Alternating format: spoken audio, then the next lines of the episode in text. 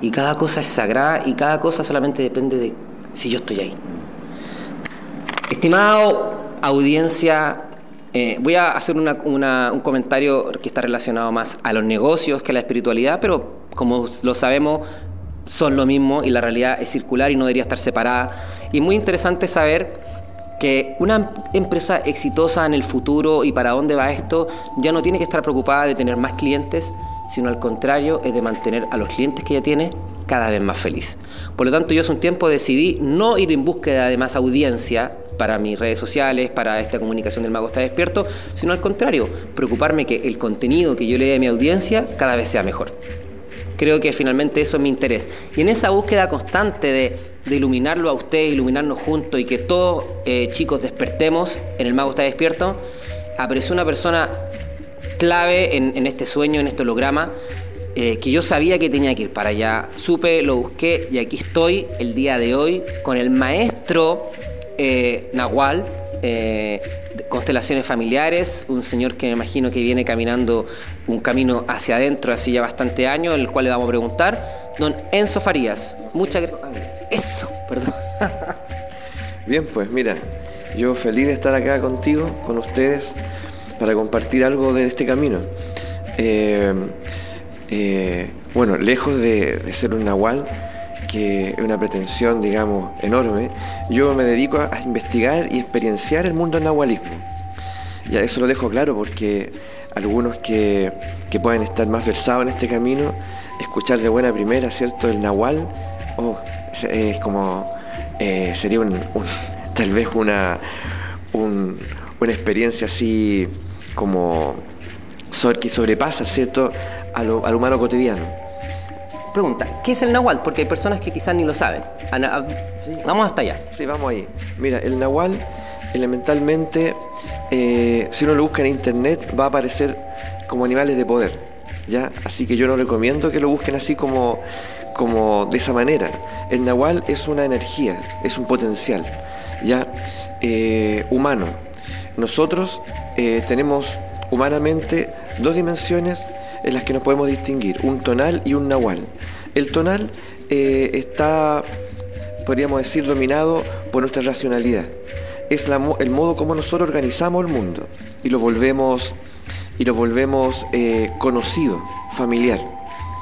Pero por otra parte está el nahual, que es nuestro lado, llamémoslo mágico, nuestro lado, eh, eh, diría, yo como creativo, donde las restricciones del mundo cotidiano ya no están presentes. Ya es allí donde está el soñador es allí donde está esa imaginación vasta. Es allí donde tenemos que aprender nosotros a, navegar también, tal como aprendimos a navegar aquí, en el tonal, ¿cierto? En este mundo cotidiano. Existen otras posibilidades entonces. Nuestra percepción es enorme, inmensa, y nosotros muchas veces estamos limitados por la creencia de que el mundo que nos rodea, esta materialidad y los objetos que lo constituyen fuesen todo. Y no es así. Esa es mi experiencia. Don Enzo, estamos hablando de filosofía americana, por ponerlo en palabras occidentales, América. Eh, estamos hablando de maya, tolteca. ¿De, de, dónde remonta esta, este conocimiento nahual? Eh, es un conocimiento, podríamos decir, que, que emerge en lo que nosotros conocemos como Mesoamérica, donde están todos esos pueblos de los que tú mencionaste, los olmecas, los toltecas, los aztecas, los mayas, mixtecas, en fin. Eh, por lo tanto, es un conocimiento exclusivo de los mayas, ¿ya? Eh, y, también, por lo tanto, yo lo entiendo así, es un patrimonio de la humanidad y sobre todo de nosotros, los que habitamos este continente americano. Yo creo que un privilegio, en realidad para mí lo ha sido así, el poder ir desentrañando esta sabiduría. Precioso. Eh, de alguna manera es un potencial durmiendo y que pareciese o pareciera, no sé cuál es la palabra, que está despertando este, este recuerdo de este animal mágico. Yo tengo una canción donde nunca la grabé, pero tenía la letra donde decía en algún momento, volverán los animales.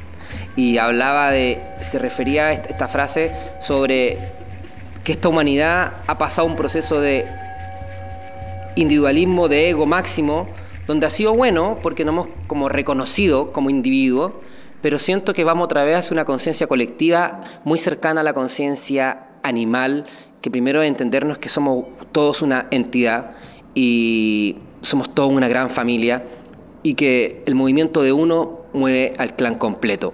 Y un poco también lo que sucede eh, en algo muy importante que está trabajando usted, que no lo vamos a hablar tanto quizás con profundidad en esta ocasión, pero también un poco las constelaciones familiares. Cómo yo personalmente, al, hacer un movimiento, genero un movimiento en todo mi árbol genealógico hacia adelante y hacia atrás en este clan. ¿Hay algo también de eso ahí o no? Mira, eh, ciertamente yo llevo 12 años trabajando en constelaciones familiares en forma sistemática, todas las semanas, diariamente en realidad y, eh, y trabajando hace 20 años con los nahuales mayas. ¿ya? Eh, entonces esta experiencia para mí hoy en día generó una suerte de sincretismo. Eh, y lo que me, me, ha generado a mí estar en un estado de asombro permanente. Ahora el asunto es cómo se apoyan ambos sabidurías, cómo se colaboran han generado una comunidad de conocimiento, no solamente para mí, sino para todas las personas que participan de las constelaciones y participan también sistemáticamente de los talleres de nahualismo eh, o de otra instancia, ¿cierto? las constelaciones son un trabajo que presume que, el alma familiar eh, existe y por lo tanto nosotros estamos eh, íntimamente comprometidos con ella, lo veamos o no. Entonces se accede a esa alma familiar a través de un trabajo grupal y ella tiene la generosidad de mostrarnos lo esencial. A eso se le llama fenomenología, ese acto donde, donde en este caso el alma eh, muestra por sí misma lo que nosotros tenemos que ver, tenemos que esclarecer. ¿ya? Por lo tanto, las personas, si vienen a hacer una pregunta en las constelaciones, eh, no necesariamente se va a mostrar lo que ellos presumen o lo que ellos suponen, se va a mostrar lo esencial. Y cuando uno constata eso, vaya, ahí es cuando uno, ¿cierto?, comprende que la realidad eh, no es racional, sino que existen otras dimensiones que son capaces de, interpelarlo a uno y decirles, mira, tranquilo, eh, esta es la prioridad Pon tus ojos en esto, tu atención en esto. Y, quiero tomarme de eso. Esta experiencia de la atención. Si tú me preguntas a mí sobre el nahualismo, como una suerte de definición, yo a esta altura diría, el nahualismo es elementalmente el arte de liberar nuestra percepción y aprender a disciplinar nuestra atención.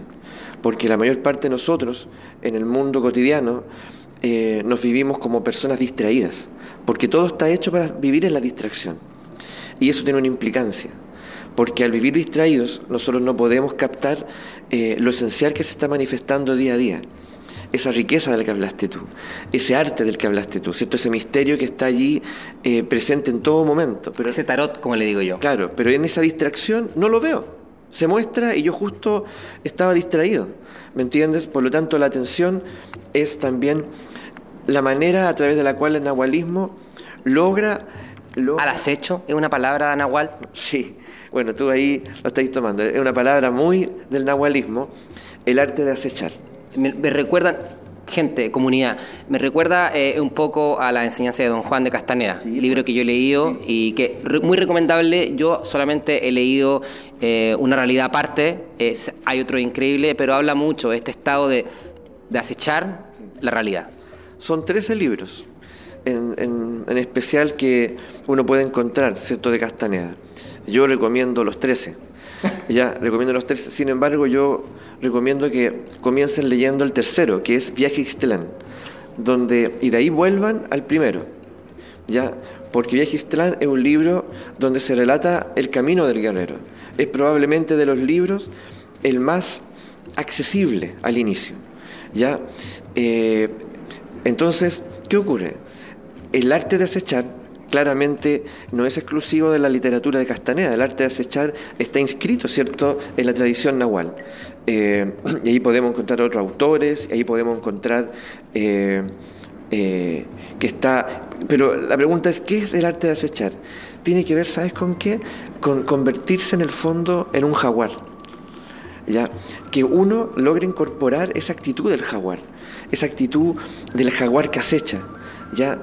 Eh, y que sigilosamente se mantiene, ya, eh, se mantiene disfrazado, ya, en la vastedad del bosque, de la selva. Que vendría siendo la realidad cotidiana. Claro, justamente, o nuestra realidad interior, y en un estado de, presente. De presencia, ¿cierto? Atenta, para poder para poder descubrir, desentrañar ya aquello que se reitera, aquello que de alguna manera, ¿cierto?, nos atrapa eh, obsesivamente en el mundo, de manera tal que uno pueda cazarlo, lo pueda atrapar y pueda modificarlo y pueda de alguna manera tener, ¿cierto?, una, tener una ventaja respecto a eso y que no sea eso lo que tiene una ventaja sobre mí.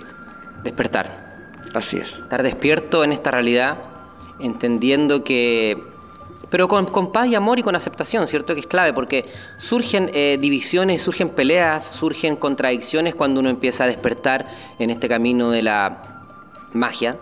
Y, surgen cosas como la negación a la, a la, desconcentración. Finalmente uno a veces, en esta búsqueda como de desarrollo, a veces incluso uno se puede empezar a sentir culpable, uno a veces puede empezar a sentirse que no lo hace bien. Entonces propongo yo desde mi humildad y de mi camino y de la experiencia que he tenido eh, en, la, búsqueda espiritual y desarrollo interno, como queramos decirle, a, no ser eh, pesado con uno mismo, sino amarse y aceptarse y entender que a veces la desconcentración también es válida, porque si no, ¿cómo conoceríamos la atención? Entonces, creo que es importante eso, porque uno empieza a buscar esta atención, pero a veces también vale estar desconcentrado para al menos aprender con, esa polaridad el otro estado. Entonces siento que es importante, porque a veces van a ver personas este video y van a decir, pucha, yo soy tan desconcentrado y quizás se van a ir a dormir sintiéndose mal con ellos mismos. Y siento que no, no es la idea, ¿cierto? ¿Cómo lo ve usted? Bueno, mira, es importante entender allí que, claro, es, es deseable que uno eh, tome como un acto de responsabilidad el disciplinar la atención ya como también la sobriedad. Eh, pero con el objeto precisamente de poder despertar en este sueño, como dices tú, de poder darme cuenta cómo estoy en un continuo creativo. ¿ya? El asunto es, esto está ocurriendo todo el tiempo. La pregunta es, yo, yo soy un usuario de algo creado, yo de alguna manera estoy incorporado, ¿cierto? En un proceso, ya llamémoslo sociedad planetaria, en la cual yo de alguna forma, ¿cierto?, estoy allí incorporado sin tener ninguna conciencia. Simplemente uso lo que hay que usar y hago lo que me dicen que tengo que hacer.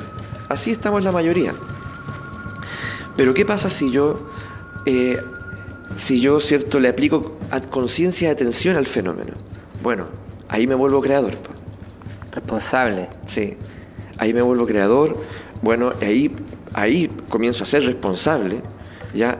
Porque comienzo a decidir, comienzo a decir, esto es lo que yo quiero en mi mundo, esto no, esto es lo que yo quiero que aparezca, así yo me quiero ver, ¿ya? En esto me quiero transformar. ¿Ya? Entonces es también el nahualismo, y no solo el nahualismo, sino que en general eh, la experiencia de la vida, la posibilidad que tenemos, ¿cierto?, de, de romper con la identificación también que es parte de otra ilusión. Romper con este estado de decir, bueno, pareciera que yo soy este y tendré que ser este hasta el fin de mis días.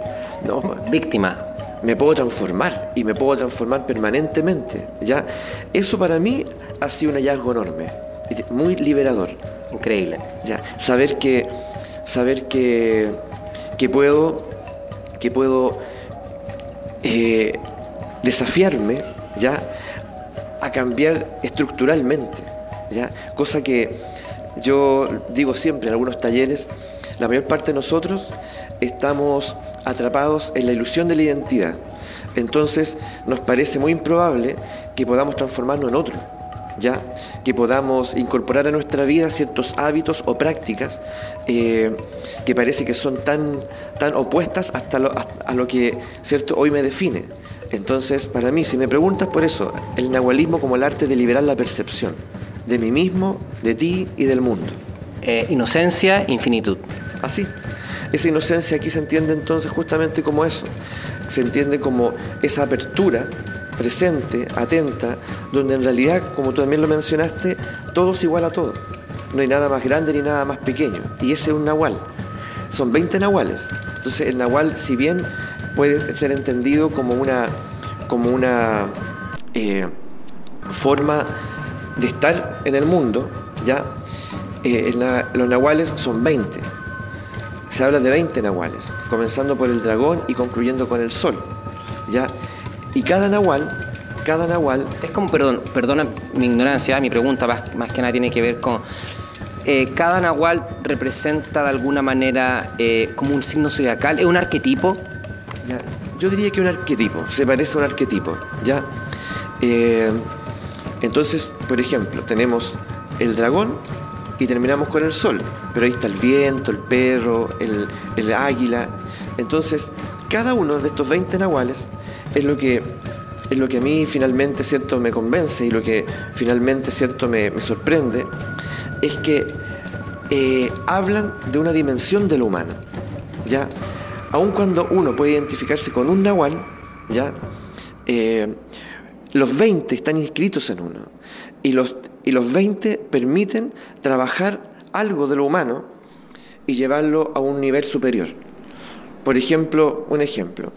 El primer nahual, no voy a hablar de todos, pero el primer nahual, que es el dragón, es el portador de la vida y nos dice que la prioridad es la vida. Por lo tanto, yo tengo eh, una responsabilidad respecto a ella. Y esa vida, dale. Es que precioso. Yo antes de venirme a vivir a Curauma, yo estuve en un segundo piso eh, viviendo en un lugar que yo siempre quise vivir ahí porque era un departamento de dos pisos, así como un duplex, un loft, y me caí el segundo piso y me fracturé el cráneo. Yo siempre quise estar ahí.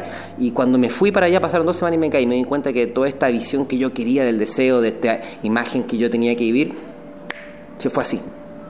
Y se fue así. Y en ese encuentro y en ese despertar, entendí que lo más importante de todos estos sueños que puedo desear, ahí existe uno que es base y que es el sueño de la vida y que la vida hay que mantenerla. Y de ahí tomé la decisión de irme a Santiago, porque me di cuenta que nada valía si no había vida. Por eso que me, recuerda, y yo he estado siguiendo mucho este también el camino del dragón.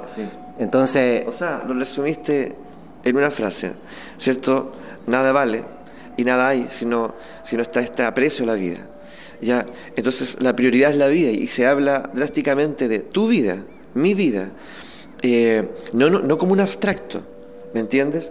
Entonces, yo, por lo tanto, tengo un límite en lo que le doy al otro, es decir, en esa prioridad mía. Claro. Que no es egoísta, que es supervivencia. Justamente, yo, por lo tanto, no puedo dar mi vida por mis hijos, no puedo dar mi vida por mi pareja, no puedo dar mi vida por una ideología.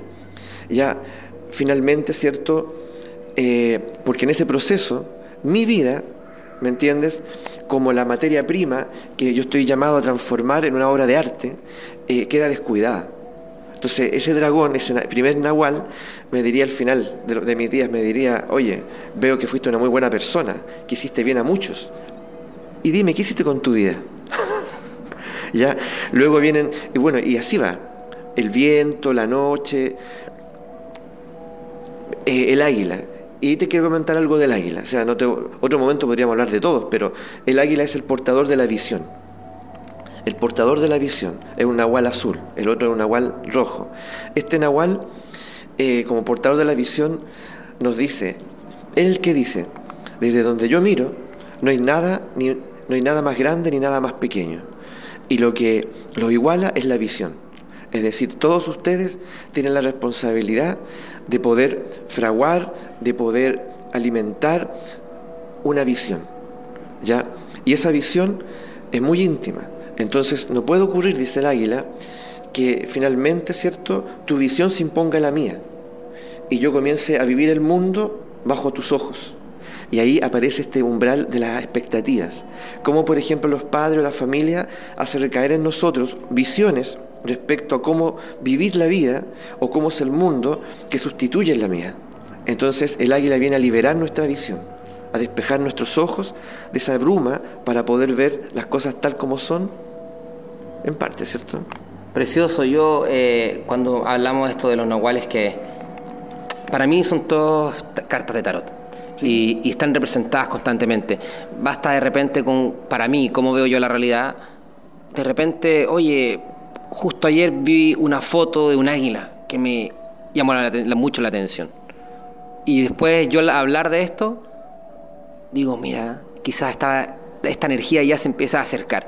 Y de algo también así quiero hablar con, con usted, porque este conocimiento que este libro que marcó mucho a mí, Los Cuatro Cuerdos Tolteca, de Miguel Ruiz, que lo, lo, lo, conozco, lo, conoce, eh, habla de algo fundamental y que finalmente todo esto es un, es un sueño, o todo esto eh, es una ilusión, y que la vida constantemente nos está hablando a través de símbolos. Por ejemplo, como le decía, para mí el escorpión se ha vuelto muy importante y llego para acá y usted tiene su boloncito con puro escorpiones y finalmente si yo estoy despierto puedo verlo. ¿Hay algo también de eso en el Nahual? Eh, ¿Tiene que ver con estar acechando la realidad? Sí. Hay un Nahual, de hecho, que es el Nahual número 3, que se llama La Noche, Akbal, que es el portador de los sueños. Ese Nahual justamente es él el que nos entrega la posibilidad de atestiguar eh, y de adentrarnos en este misterio de los sueños. En nuestra cultura eh, los sueños están muy desacreditados, ¿cierto? Eh, están desvalorados o desvalorizados. El asunto es que nosotros vamos a dormirnos y generalmente, ¿cierto? Decimos que un buen sueño o un sueño reparador es cuando no desperté en toda la noche y desperté descansado. En el nahualismo, ¿qué es lo que uno aprende y qué uno pone en práctica? Que en realidad el irse a dormir es un privilegio. Porque en esas horas que voy a estar durmiendo yo puedo acceder a otros planos, a otro mundo. Entonces se habla del sueño vigilo, el sueño despierto, que ahí evidentemente tiene nombre nahual e importante. Pero yo creo que muchas personas han tenido esta experiencia de tener un sueño tan nítido, tan que lo confunden con la realidad. O sea, que cuando despiertan tienen la sensación de que, ¿cómo es posible que, que yo, lo que yo acabo de vivir, ¿cierto?, haya sido un sueño. ¿Ya? Si aún lo siento, lo, palpo, aún lo siento, ya, aún, aún parte de mí está ahí. Bueno, eso se puede educar y aquí le llaman el arte de ensoñar, ya, que de hecho en la Castanea hay un libro de los últimos libros que se llama precisamente el arte de ensoñar, donde eso se despliega con mucha, con mucha eh, generosidad también, mucho arte. Eh, por lo tanto, podemos distinguir en el ámbito de los sueños dos planos. Uno, que es el arte de poder ingresar en el sueño y poder, y, poder habitar otros planos, otros mundos tan reales como este, en el que yo puedo volverlo, volver, puedo volverlo pragmático, puedo habituarme a entrar ahí y puedo obtener información, puedo tener diálogos de mucha sabiduría y puedo traer esos sueños aquí, que es lo que han hecho muchos de los grandes artistas y muchos de los grandes científicos que la mayoría, ¿cierto?, cuando testimonia cómo hizo el hallazgo, cuenta que lo soñó, que lo trajo de un sueño. Sí. ¿Me A mí me ha pasado, personalmente, cosas muy locas, que yo sueño y sueño canciones que nunca sabía que estaban acá y me, y me traigo la letra. Eso es. y es muy loco porque dices, ¿cómo existo así de bien en ambas realidades? Tal cual. Yo también tengo un par de experiencias así, donde un par de, de canciones más rituales, sí, eh, que yo ocupo en mis talleres, eh, las soñé. ¿ya? Y tuve la fortuna de despertar en el momento oportuno para poder transcribirla ¿ya? y grabarla. El asunto es, alguno lo puede estar escuchando y puede verlo como una, lo puede ver como algo insólito, pero realmente es un potencial humano. Todos, pero eso se tiene que educar. Entonces yo siempre a veces en los talleres termino diciendo qué curioso es que nosotros en la educación nuestra, cotidiana, formal, eh, no tengamos, por ejemplo, la maestría de los sueños, la maestría de las emociones, la maestría de la muerte, temas fundamentales para nuestro desarrollo humano que no están allí. Volverán los animales, estimado Enzo Arias, en este momento. Me equivoqué al principio, pero como buen acechador no veo equivocaciones, sino solamente veo mensajes y claves. Sí, pues. Algo de ahí significará esa F que puse delante de Arias. Por ejemplo, lo más probable que vamos a hacer el hallazgo. Mira, eh, Tú dijiste, o he insistido en algo fundamental, dijiste eh, que aparece en el libro de, Miguel Ruiz, esta imagen, ¿cierto?, de que todos son sueños, somos soñadores, tenemos que despertar en este sueño, y la imagen de los símbolos. Todo es un símbolo. Justamente en mi experiencia, tanto en el nahualismo como en las constelaciones, es muy similar. Es decir, llega un momento en lo que nosotros llamamos la realidad, en que todo se convierte en un símbolo y todo habla. Se revela la Matrix como en Neo. Tal cual. Y todo habla. Habla el canto de una persona en la esquina, habla la cuchara que se acaba de caer, habla el encuentro entre nosotros, ya habla la... En fin, entonces, No. y, y- y ahí uno incorpora el lenguaje del espíritu. Ah, milagroso. Chicos, esto es lo que me mueve a mí. Esto es lo que me mueve a mí. Es cada cosa simboliza algo y ahora esta, esta información se está revelando. Vamos a ir a una pausa. eh, voy a cambiar la batería de la cámara porque me pongo nervioso. no me gustaría que se cortara en conversación, así que voy a aprovechar de cortarla. Eso, están escuchando, están viendo El Mago está despierto. Tú estás escuchando El Mago está despierto porque, como le comentaba Don Enzo, esto está originalmente diseñado para el audio, pero un poco tratando de atacar por distintos eh, lados esta era de redes sociales que también es muy orgánica, muy viva y también es una especie de constelación familiar, porque imagínense ahora en el futuro, eh, quizás yo voy a ser la primera generación de mi árbol genealógico que va a tener, que va a tener registro en Internet. O sea, quizás si Internet no para, quizás si Internet no para, en 300 años más alguien va a poder aún entrar a mi perfil de Instagram y va a decir, ese era mi tatara, tatara, tatarabuelo.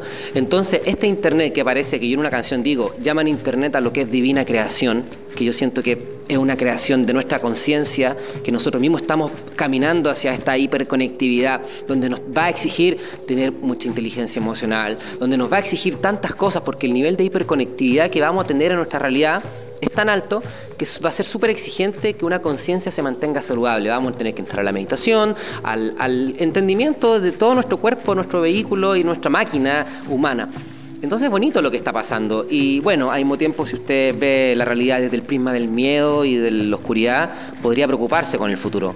Pero creo yo, personalmente, mi percepción es que si uno tiene un prisma limpio y puro y lo ve con amor y aceptación infinito y confianza en el universo, el futuro siempre va a ser un milagro.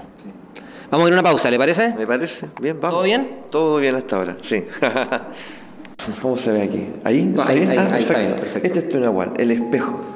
El espejo es el portador del desocultamiento.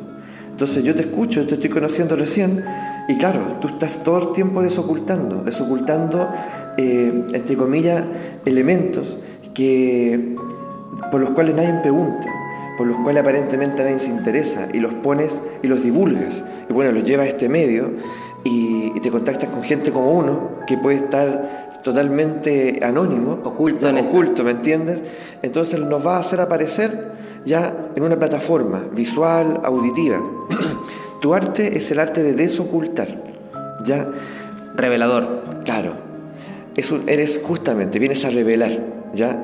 Ahora, por otra parte, este nahual va siempre acompañado de otros nahuales, dentro de los cuales está la estrella. Y la estrella es el artista. La estrella es el portador de la belleza, aquel que viene a atestiguar el mundo, a atestiguar el mundo como una obra de arte. Yo tengo eso.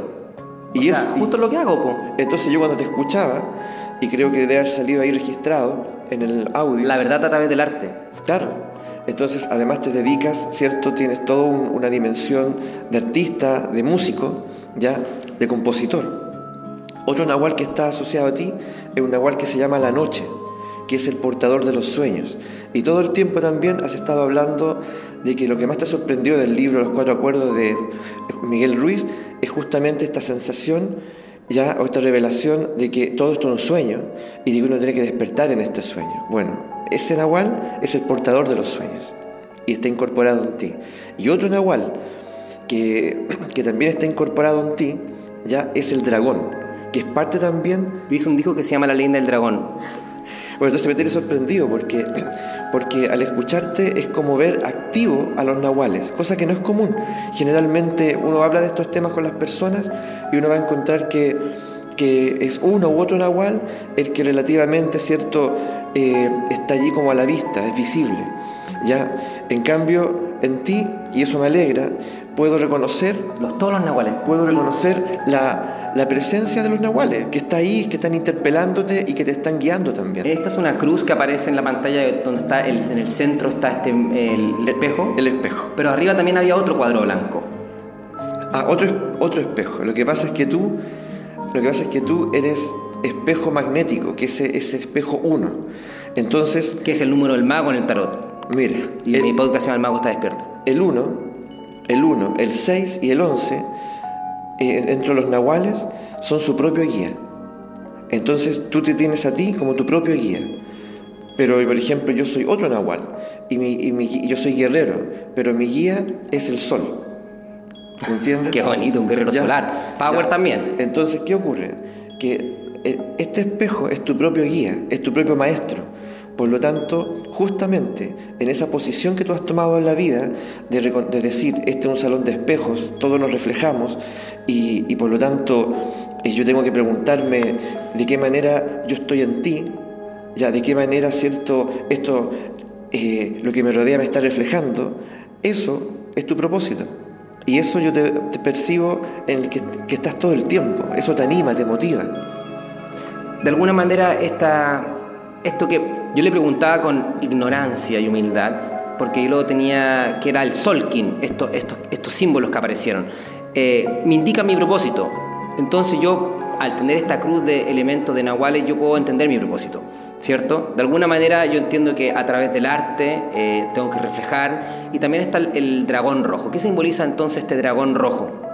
El dragón es el portador de la vida, por lo tanto, eh, lo que el dragón elementalmente nos viene a comunicar es que la vida es la prioridad, es la prioridad y uno tiene que convertirse en el guardián de esa vida.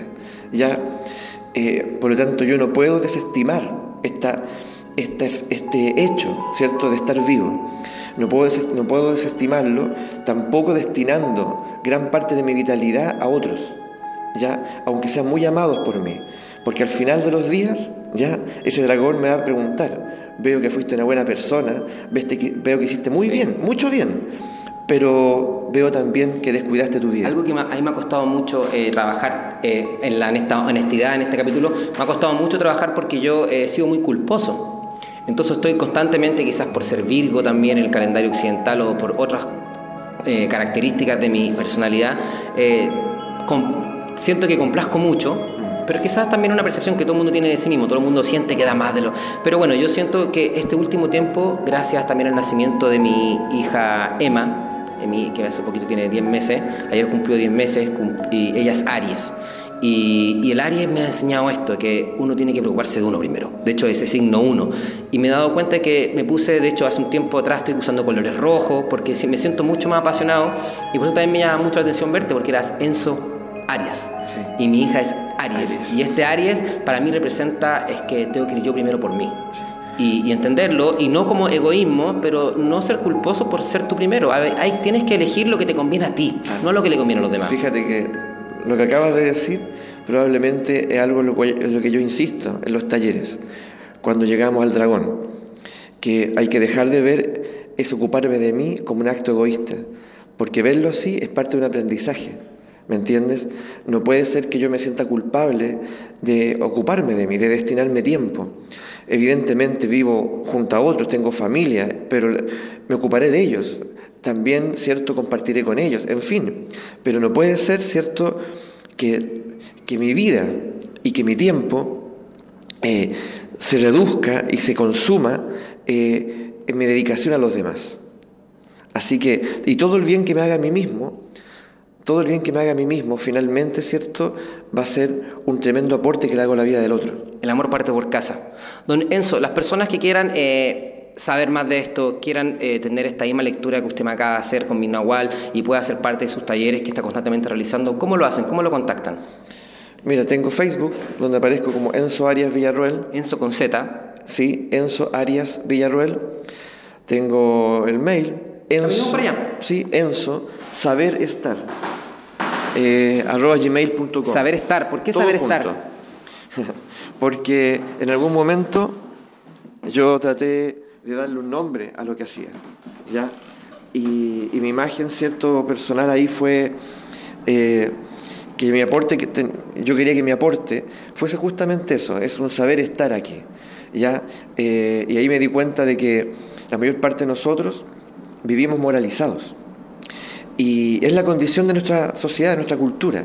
Entonces, en esa moralidad, en esa moralidad nos extraviamos. ¿ya? porque perdemos la posibilidad de, estar acá eh, presentes, conscientes, alegremente, eh, y, con eficiencia. Eso es lo otro, ya porque perdemos mucha energía, mucha energía, más de la que imaginamos. Increíble, mucha sabiduría, mucho conocimiento nahual, milenario, eh, ancestral y como bien dice don Enzo, conocimiento nuestro. Y que para la gente que está en, en este continente, Avia Yala, le dicen algunos, América, eh, la Pachamama aquí, la cordillera de los Andes, Mesoamérica, Norteamérica, parece que existe, es parte de nuestra herencia. Así que vamos a hablar un poquito más de eso. Eh, una misión, don Enzo, ¿hace cuánto tiempo usted empieza a caminar en este, en este despertar? ¿Surge como una vocación de servicio? ¿Surge como una necesidad para la autorrealización? ¿Cómo nace? Hace, mira, formalmente yo diría hace 20 años. O sea, 20 años me refiero, al, porque evidentemente ya antes venía una inquietud, pero 20 años al momento en el que adquiero un compromiso con esto. esta sensación de decir, eh, este es mi camino con corazón, aquí quiero estar. ¿Ya? acerca de esto quiero investigar, acerca de esto, a esto me quiero dedicar. ¿ya? Y fue así como, como ingresé en el mundo. Yo originalmente estudié filosofía y eso claramente me dio, una, me dio un, podríamos decir, un cuerpo teórico, académico importantísimo. Pero luego entré en el nahualismo y luego de ahí he venido incorporando una serie de otros...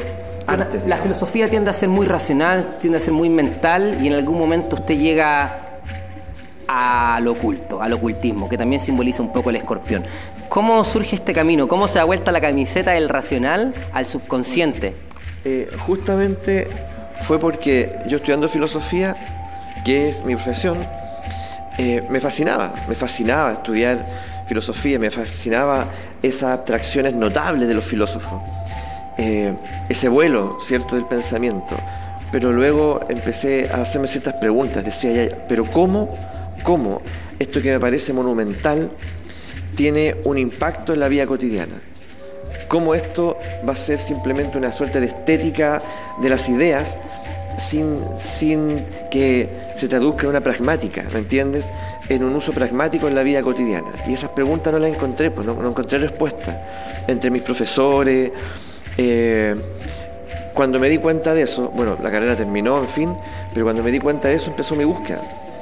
Y mi búsqueda eh, me llevó o me, o me hizo encontrarme con, con el mundo del nahualismo que al principio yo no, no lo llamaba así. Al principio tenía que ver con lecturas de Carlos Castaneda, tenía que ver con lectura, con incorporarme al mundo que llamaste tú del Solkin, que es mucho más amplio. ¿Argüelles? Por ahí entré. Pero luego, claro, ese mundo me llevó a las tradiciones. Trece lunas. Sí, pero eso luego me llevó a, a las tradiciones mayas más originarias. Entonces, lo que yo hago no es una réplica de Argüelles, sino que tiene o sea, hay gratitud de mi parte a, esa, a esas revelaciones, pero al mismo tiempo hay elementos que eh, están apegados a las tradiciones mesoamericanas más originales. ¿ya? Eh, ahí conocí mucha gente, mucha gente a la cual también estoy agradecido, ¿cierto? Eh, que guarda ese conocimiento y lo, y lo comunica. ¿ya? Entonces, esto fue ampliándome, esto fue enamorándome, y yo fui de alguna manera haciendo mis propias lecturas también. Entonces no pretendí o no pretendido nunca ser fiel a una tradición. Como quien dice, no, yo lo que hago es el nahualismo ortodoxo o lo que hago yo es según el maestro, la tradición. No. He recorrido un camino muy consciente, muy, muy agradecido, pero he tratado de eh, darle mi impronta y, decir, miren, esto es lo que yo he aprendido, esto es lo que yo he esclarecido y a mí me sirve. A mí me ha permitido tener otra mirada del mundo y me ha permitido eh, transformar mi vida. Entonces, desde ahí yo lo presento. Se vuelve empírico. Así es. Entonces, Experimental, experiencial. Yo siempre tuve esa inquietud. La filosofía, entonces yo no aprendo nada solamente como, como un acto contemplativo o estético, diciendo, oh, esto es bello y por lo bello que es, yo lo tomo sino que generalmente yo siempre tengo esa habilidad de poder traducirlo ya eh, como, como un recurso útil a la vida cotidiana. En eso, en eso me caracterizo también. Eh, eh, anclar la luz celestial y a la, a la tierra, que es algo súper importante, poder traducirlo. Eso. Tal cual. Perfecto. Don Enzo, eh, en Chile cada vez el despertar espiritual eh, o a lo místico es mayor. Eh, yo siento que mm, he tenido el privilegio, perdón, de viajar a distintos otros lados de, del mundo y me he dado cuenta que algo pasa acá, algo pasa con la gente, con la generación, con el despertar. Personas relacionadas a la misticidad y a las escuelas de conocimiento filosófico han hablado de un despertar la conciencia nueva que viene. El calendario maya clásico hablaba este 2012 donde se terminaba el ciclo y empezaba un nuevo ciclo, el día galáctico, donde entramos a lo que ellos llamaban el salón de los espejos, a lo que yo lo he traducido como el salón de las pantallas, donde estamos constantemente reflejándonos y cada persona va a empezar a caminar hacia su reflejo, como puros zancuditos que están yendo cada uno a su ampolleta, cada uno va a empezar a su, a su ampolleta un poco, ir a buscar su esencia. El Titanic se dio vuelta y cada persona está nadando a la puerta, otros están nadando un pedazo de madera por allá, pero ya no hay muchos paradigmas a los cuales podamos eh, afirmarnos y afirmar nuestros miedos. Básicamente estamos completamente reflejados por obligación en esta nueva realidad, sí o sí, a nosotros mismos. Y esto ha sido muy increíble, este despertar para mí, eh, porque me estoy dando cuenta que obviamente esto puede pasar porque como yo despierto, me doy cuenta que todos están despiertos porque la iluminación funciona así. Yo siempre digo, es imposible que tú te ilumines eh, pensando que los otros están eh, dormidos. La iluminación real surge cuando tú te iluminas, inmediatamente las personas que están alrededor tuyo también se empiezan a iluminar. Es la única manera. Bueno, ese nahual, si lo llevamos al nahualismo, ese nahual sería la estrella, ya que tú lo tienes incorporado. Ese nahual digamos, la estrella, el portador de la belleza y de la felicidad, es justamente, justamente propone eso, es decir, eh, eh, salvaguarda, procura tu luz, ¿ya? Eh, llévala a su esplendor, porque ese es el acto de servicio que tú le haces a la humanidad, ¿ya? Porque si tú te preocupas de que el otro brille, porque lo ves apagado, ese acto que te parece que te parece a ti un acto benefactor, probablemente te va a implicar a ti y al otro. ¿ya? Y nos va a mantener en un, en un, en un nivel donde finalmente, ¿cierto?, lo que, lo, que, lo que deseábamos no se logra, ya queda menoscabado, se mantiene en el menoscabo. Por lo tanto, la forma es eh, el arte, quizás, la, la sanación, este, este, esta sensación de esta energía que cuando yo doy recibo y somos espejos constantes. ¿A, a qué se refiere con, con esto? Se tiene que ver con el hecho de que, por ejemplo, un acto muy sanador es el siguiente. Eh, si tú observas, la mayor parte de nosotros como cultura eh, eh, estamos educados para ser excesivamente empáticos, que sería el complejo de esa estrella. Entonces nosotros no, no guardamos ningún recurso cuando se trata, ¿cierto?, de asistir a aquel que nos da pena, a aquel que vemos triste, a aquel que vemos menoscabado, eh, eh, necesitado. Entonces, y nos sentimos buenas personas. El asunto es que es poco eficiente. Finalmente es poco eficiente, porque no transforma ni, ni no, no, transforma nada, no mejora ni una nada en la realidad. Entonces, lo primero es comprender que yo soy responsable de ese ser energético que soy, de ese ser de luz que soy. Entonces, la estrella me dice, la estrella, la estrella tiene el potencial de brillar por sí mismo. Tiene, todo, tiene todos los recursos interiores para brillar por sí mismo. Y cuando brilla, siempre va a gestar el asombro en lo, en lo otro, ¿cierto? Y su luz va a permitir que reconozcamos otros elementos a nuestro alrededor. Pero si no brilla, evidentemente todo entra en la penumbra. ¿Ya? Entonces, mi responsabilidad es con mi brillo. Tal como el dragón decía, mi responsabilidad es con mi vida. Y eso no tiene nada que ver con egoísmo y nada que ver, ¿cierto?, con el individualismo. Esos nahuales que al mismo tiempo son nuestras espadas, como toda espada tiene dos filos. Eh, lo podemos usar para cortar y si no somos cuidadosos nos podemos cortar a nosotros mismos. De alguna manera también estos nahuales, de alguna forma también son nuestras tareas Luz y, sombra. y cosas que tenemos que trabajar. Y son nuestro talón de Aquiles también. Eh, por ejemplo, sí, eh, cada nahual puede estar dormido o despierto y, son panoramas muy diferentes. Por ejemplo, si continuamos con la estrella, la estrella por una parte es el esplendor y por otro el menoscabo. Entonces, eh, si yo tomo la estrella como un, un, tutor inmediato, yo me pregunto, bueno, si me miro, ¿en qué posición estoy yo? ¿En el esplendor o el menoscabo? Bueno, evidentemente en el menoscabo uno puede descubrir todo un paisaje, igual que en el esplendor. Ya, eh, lo que dijiste recién, qué importante es comprender entonces que cada nahual ya me muestra, me muestra un camino polar, pero al mismo tiempo me, me, entraña un desafío, entraña un desafío. Y ese desafío tengo que hacerme cargo, es decir, eh, cada nahual me dice, a ver, ya, tú quieres evolucionar, tú quieres crecer, tú quieres eh, llevar tu vida, ¿cierto?, a un nivel superior. Sí, pero tienes que mirar esto, mirar esto, a ver qué se entraña aquí. Entonces hay ciertos elementos que depende del nahual que tú eres, del cual uno tiene que enfocarse especialmente. Por ejemplo, si yo soy guerrero, que es nahual, que en este caso soy, eh, es el portador del fuego. Pero me dice, me dice, lo que tú tienes que desentrañar en lo personal, Enzo, es eh, tu experiencia, tu experiencia del dolor. O tienes que ir en búsqueda de ese dolor originario, ¿ya? Que por permanecer ahí, ¿cierto? Eh, entumece tu corazón.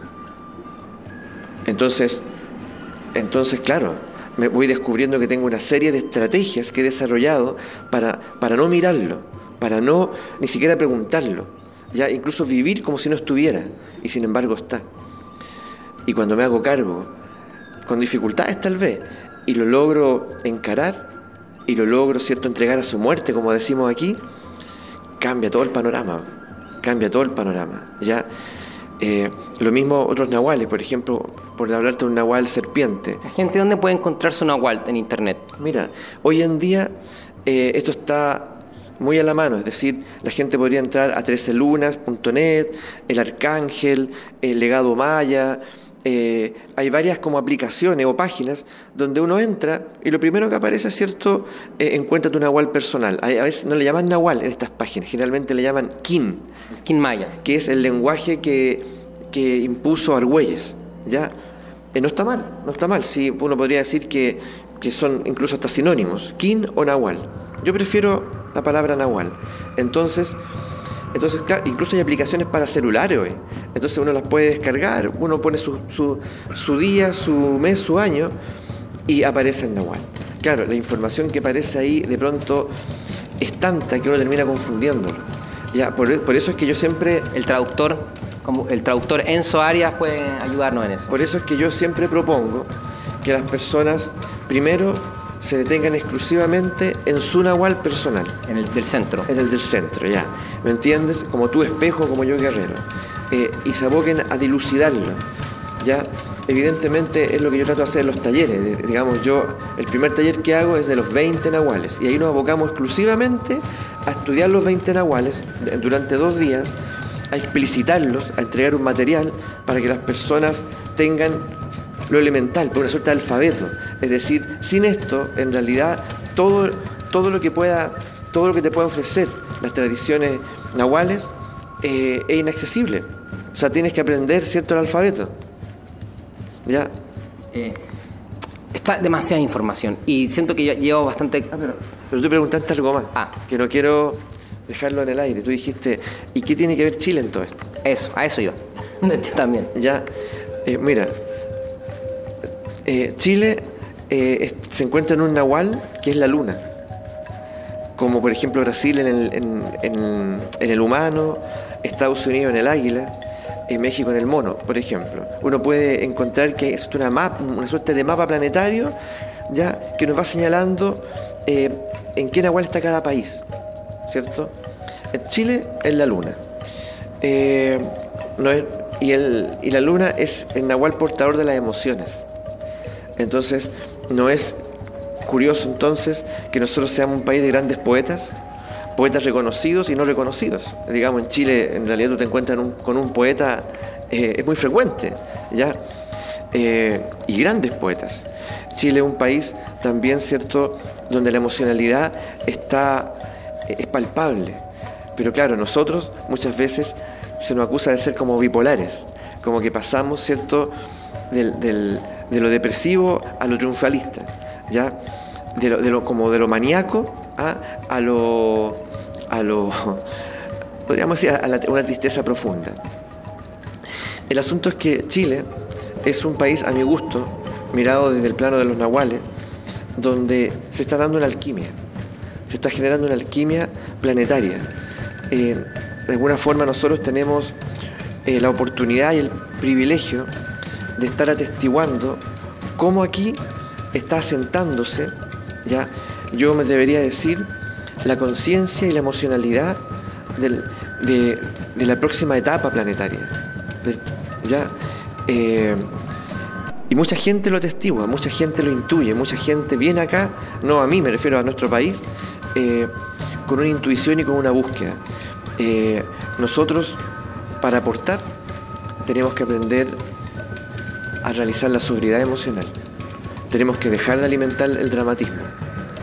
Cuando nosotros como país también, ¿cierto?, logremos esa templanza emocional y esa sobriedad, eh, vamos a alcanzar, podría, yo, yo me atrevería a decir, como ese equilibrio energético profundo desde el cual nosotros podemos hacer un aporte a todo lo que se está gestando en el mundo.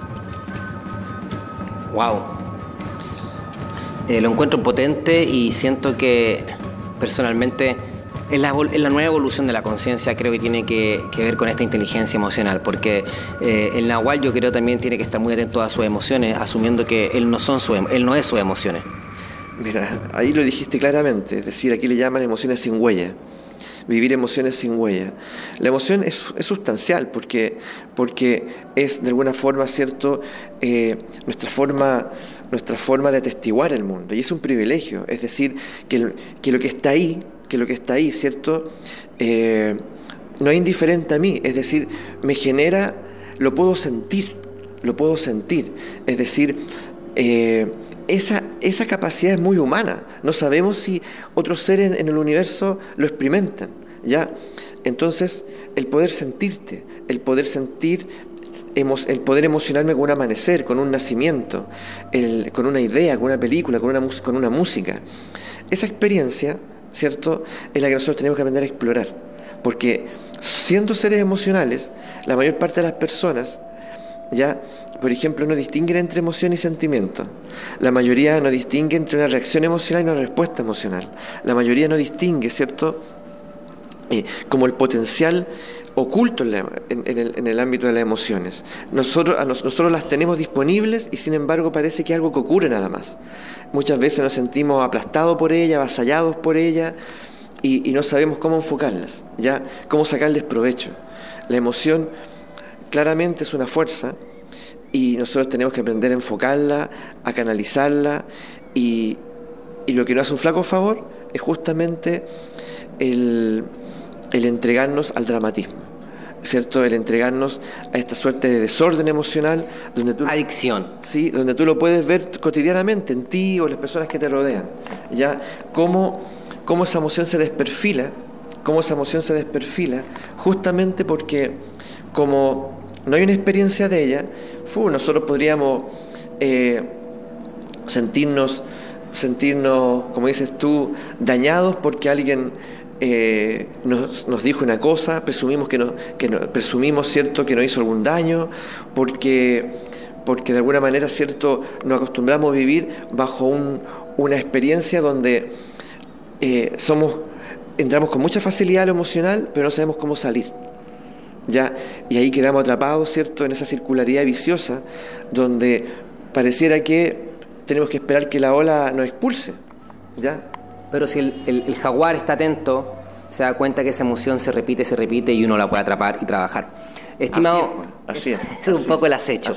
Estimado Enzo, em, tú ya nos comentaste cómo la gente puede eh, contactarte, pero en breves palabras, eh, cuéntanos que la gente que te contacta, ¿qué, qué talleres, qué terapias va a poder recibir contigo?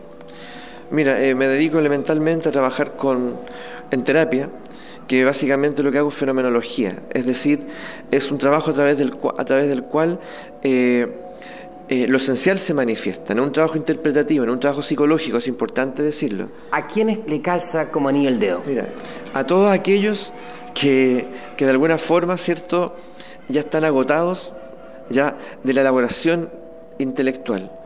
¿Cierto? Sienten que, que han pasado por muchos caminos donde hay una, hay una comprensión del fenómeno.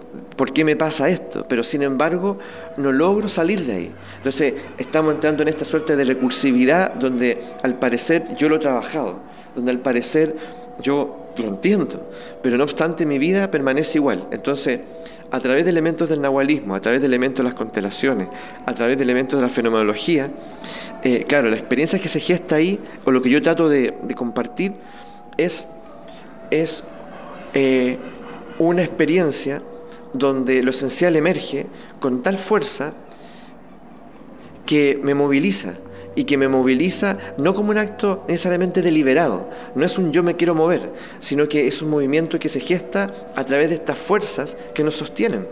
¿ya? De nuestros ancestros, por ejemplo. O fuerzas espirituales, si quieres también mirarlo, ¿cierto? Es decir, porque los nahuales son una potencia, lo dije al inicio, eh, y son nuestros aliados. Por lo tanto, eh, igual que la fuerza de, los ancestros desde el punto de vista de, las constelaciones. Entonces no estamos solo en esto. Nosotros podemos tomar la fuerza y podemos tomar el impulso que, estas tradiciones nos dan. ¿ya? E, este creer que todo cambio lo gesto yo solo, también es muy pretencioso. Es decir, puedo dejarme ayudar, puedo dejarme apoyar. Entonces, esa es la propuesta que yo hago. Es decir, no estamos solo aquí y tenemos estos recursos. Estos son los recursos que yo manejo. Eh, claramente hay otros. Pero, pero en mi experiencia a, la gente le suele ir muy bien. ¿ya? El movimiento se gesta. Perfecto, o sea, sucede. Sucede. Eh, una pregunta y para finalizar esto, y eh, creo que es importante también, sobre todo en una época donde la marihuana es tan tan a flor ahora, tan, tan florece por todas partes, todo el mundo la consume, muy popular. Y veo que el conocimiento antiguo, por ejemplo, de, de Castaneda sobre todo, y me imagino que las plantas de poder son algo que están en este movimiento nahual. ¿Cuál es tu visión respecto a las plantas, ya sea al peyote, a no sé cómo le decía, al mezcalito, como decía eh, don Juan, eh, a la marihuana. ¿Cuál es tu visión? Y para cerrar un poco, porque siento que eh, es algo que a, la audiencia joven le interesa de repente. Y dicen, oye, pero ¿qué pasa con la marihuana? ¿Es buena, de poder, es nuestra amiga? ¿Cómo, la, cómo la, tomamos? Mira, en mi experiencia, y esto es mi experiencia, en primer lugar, yo no recomiendo que alguien vaya a experimentar, por ejemplo, con ayahuasca, mezcalito, peyote u otras plantas, ciertos hongos, si no está bien asesorado primero, ¿cierto? Eh, si no está, si no va a llevar a cabo la experiencia con alguien entendido en la materia. ¿Por qué? Porque efectivamente estas plantas son de poder. Efectivamente estas plantas, ¿cierto? Lo que hacen es barrer en un instante con la descripción habitual del mundo. ¿Ya? Pero yo llego a eso en un instante. Y la pregunta es, ¿pero yo tengo una preparación previa?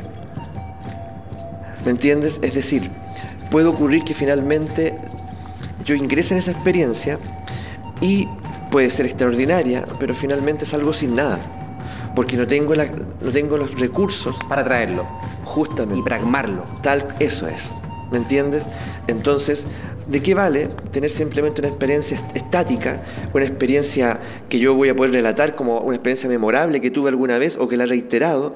sin haberla plasmado, sin haber tenido la fuerza, la claridad, el recurso para poder plasmarla aquí, a mi favor y al favor de las personas que me rodean.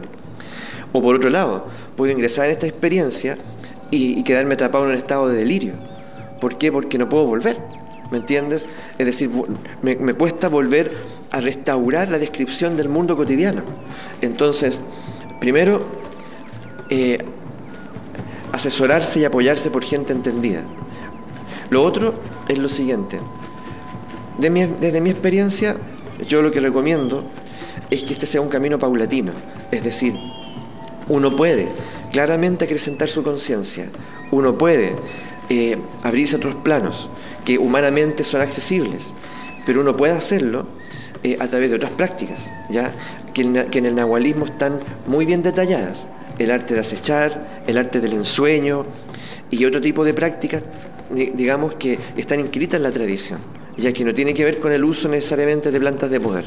Y tu visión, para finalizar también, con, con la marihuana, que ahora es tan popular. Mira, yo no la consumo, en la universidad la consumí, pero ya hace muchísimos, muchísimos años que no la consumo. Yo diría un poco lo mismo, es decir, que yo me pregunte que yo me pregunte, ¿cierto? ¿Cuál es el propósito? Acuérdate que este, este camino del nahualismo es un camino, es un camino con propósito. Es decir, si lo que hago, y no solamente con la marihuana, que pueden ser otro tipo de prácticas, digamos, eh, si lo que hago eh, me colabora en mi propósito, es bienvenida. Pero si en realidad, ¿cierto?, es un elemento que me distrae, entonces preguntarme, preguntarme, ¿ya? Eh, ¿Valdrá la pena continuar con ello? Entonces, acuérdate bien que ese camino del Nahual, ese camino del guerrero que describe Castaneda, es un camino de impecabilidad. Y ese camino de impecabilidad es básicamente eso, es el arte de vivir a propósito, el arte de vivir haciendo las cosas que hago, ¿cierto? Teniendo como visión ese propósito. es el arte de ser dueño, que no quiero hablar de empresarial estilo Piñera, pero sí ser dueño de tu realidad. Sí, sí. Entonces, y eso, eso, por ejemplo, eh, requiere, requiere que al mismo tiempo yo tenga conciencia de estar aquí, en este plano. ¿Me entiendes? Eh, y no quiera, como digo yo a veces, eh, iluminarme prematuramente. ¿Ya? Es decir, cometer el error de espiritualizarme tanto a través de ciertas prácticas y ciertos afanes que el estar aquí se me vuelve ingrato. No, lo primero es, estoy aquí, estoy aquí, en este plano, y es un privilegio. ¿ya? Y si no me va bien, o si, siento que, no, tengo la no tengo la fortuna ¿cierto? que otros tienen de estar aquí, bueno, entonces tengo que hacerme preguntas sustanciales. ¿Ya? ¿Qué tengo que hacer? ¿Qué tengo que mirar? ¿Qué tengo que descubrir? ¿Qué tengo que trabajar en mí? ¿Ya? Porque tal como lo dijiste tú al inicio, yo también pienso lo mismo. Es decir, nosotros somos el misterio, nosotros somos el secreto. ¿Ya? Todo cambio que generemos nosotros va a cambiar lo que testiguamos permanentemente en el mundo. Eh, sabiduría de oro, sabiduría eh, americana, sabiduría... Eso, americana. Es una sabiduría que nosotros tenemos que aprender a reconocer, aprender a testiguar, a recuperar. Y es una, filosofía eh, nahual que está inscrita en la tradición mesoamericana, profunda. Y... Pero ¿cómo llega a Chile esta filosofía? Es que podríamos hablar tanto rato más. Y no, mira, en realidad, en realidad. Porque estamos nosotros, estamos un poquito lejos. Sí. Bueno, como te digo, por algo ocurren las cosas, tú también dices, si yo te contara la historia de cómo llegó a mí o cómo yo llegué a ella y por qué me enamoré y por qué permanezco en ella con tanto compromiso, sería largo, pero muy entretenido, pero lo podríamos hacer en otro momento, porque tiene ese lado como místico, ¿ya? El asunto es que yo siempre en este proceso me siento, me siento privilegiado y digo, si llegó a mí, yo le digo sí. En un momento le dije sí, ya, perfecto, yo me voy a dedicar, yo me voy a volver un investigador de este mundo con mucha gratitud y voy a ser tal vez un develador del nahualismo aquí, en el contexto chileno o en el contexto sudamericano. Y, eso me tiene muy insatisfecho. Y sé que es un camino infinito. Sé que lo que yo estoy descubriendo o los hallazgos que estoy haciendo son la punta del iceberg. Esperemos entonces que, estos recuerdos, esta memoria surja, resurja, yo estoy seguro que así es, está haciendo, lo siento, para que nuestras generaciones, para que nuestros hijos, para que nietos traigan nuevamente y vuelvan los animales. Y para cerrar, es decir lo siguiente, ya hay muchas personas que, se están interesando por, por, este conocimiento nahual, por estas tradiciones. Y, y, bueno, yo lo veo en los talleres o lo veo en la cotidianidad. Surgen las preguntas, surge la inquietud, tal vez este programa ayude también a muchos a, la búsqueda. Eh, quería, quiero cerrar con esto. De alguna manera, de alguna manera siento que este es un tiempo privilegiado, de verdad. Siento que es un tiempo privilegiado y siento que se está desentrañando un conocimiento que ha estado guardado durante miles, miles de años, y no solamente de orden nahual, sino que de otros, que comienzan a generar un diálogo profundo y, una inquietud que nos permite abrirnos, como tú dijiste, a una manera distinta de estar en el mundo. Y eso a mí me, eh, y eso me mantiene en un estado como, yo diría, como de asombro. Constante y reiterativo asombro por la magia de este instante. Así es, tal cual. Bueno, caballeros y damas y niños y cualquier persona que esté viendo esto, finalizamos este gran episodio. Por favor, recuerden eh, si tienen la necesidad, si sienten el llamado, sienten que les resuena, contactar a Enzo Arias Villarroel. Sí. Eh, pueden buscarlo en Facebook. eh, Enzo Arias Villarruel, ¿sí? En, en el mail enzo saber estar todo junto eh, arroba gmail o en el número si gustan cierto 997493794 Perfecto. Conocimiento nahual, constelaciones familiares, sabiduría americana, eh, para despertar esos potenciales internos. Eso es. Mira, yo es que me da risa conversar contigo porque tiene, das las palabras justas, ¿ya? y eso me alegra muchísimo. Lo- reflejas, reflejas a veces lo que a uno mismo le cuesta llevar al. Ordeno. Eh, logra ordenar eso. Entonces, muy agradecido de conocer. No, perfecto, perfecto. Eh, yo me hice la pregunta, ¿para qué soy bueno? Para esto soy, me voy a dedicar a eso, pase lo que pase. Y por favor, entender lo siguiente. eh, eh, apreciemos nuestras tradiciones. Apreciemos nuestras tradiciones que están aquí, ¿cierto? Incas, mapuches, bueno, mesoamericanas, porque la sabiduría que se entraña ahí es increíble, es sobrecogedora, sobrecogedora y merece toda nuestra atención. Que así sea. Eh, muchas gracias a todos por ser parte de este episodio de Mago está despierto. Recuerda que lo puedes escuchar en Apple Podcast, lo puedes escuchar en Spotify, lo puedes escuchar en Google Podcast y también ahora este episodio completito en YouTube. Eh, eso, muchas gracias de todo corazón, con mucho amor de parte mía para todos ustedes, para que sigamos todos despertando en este sueño y nos, volvemos, nos volvamos magos despiertos. Así pues, que estén muy bien y nos encontramos por ahí.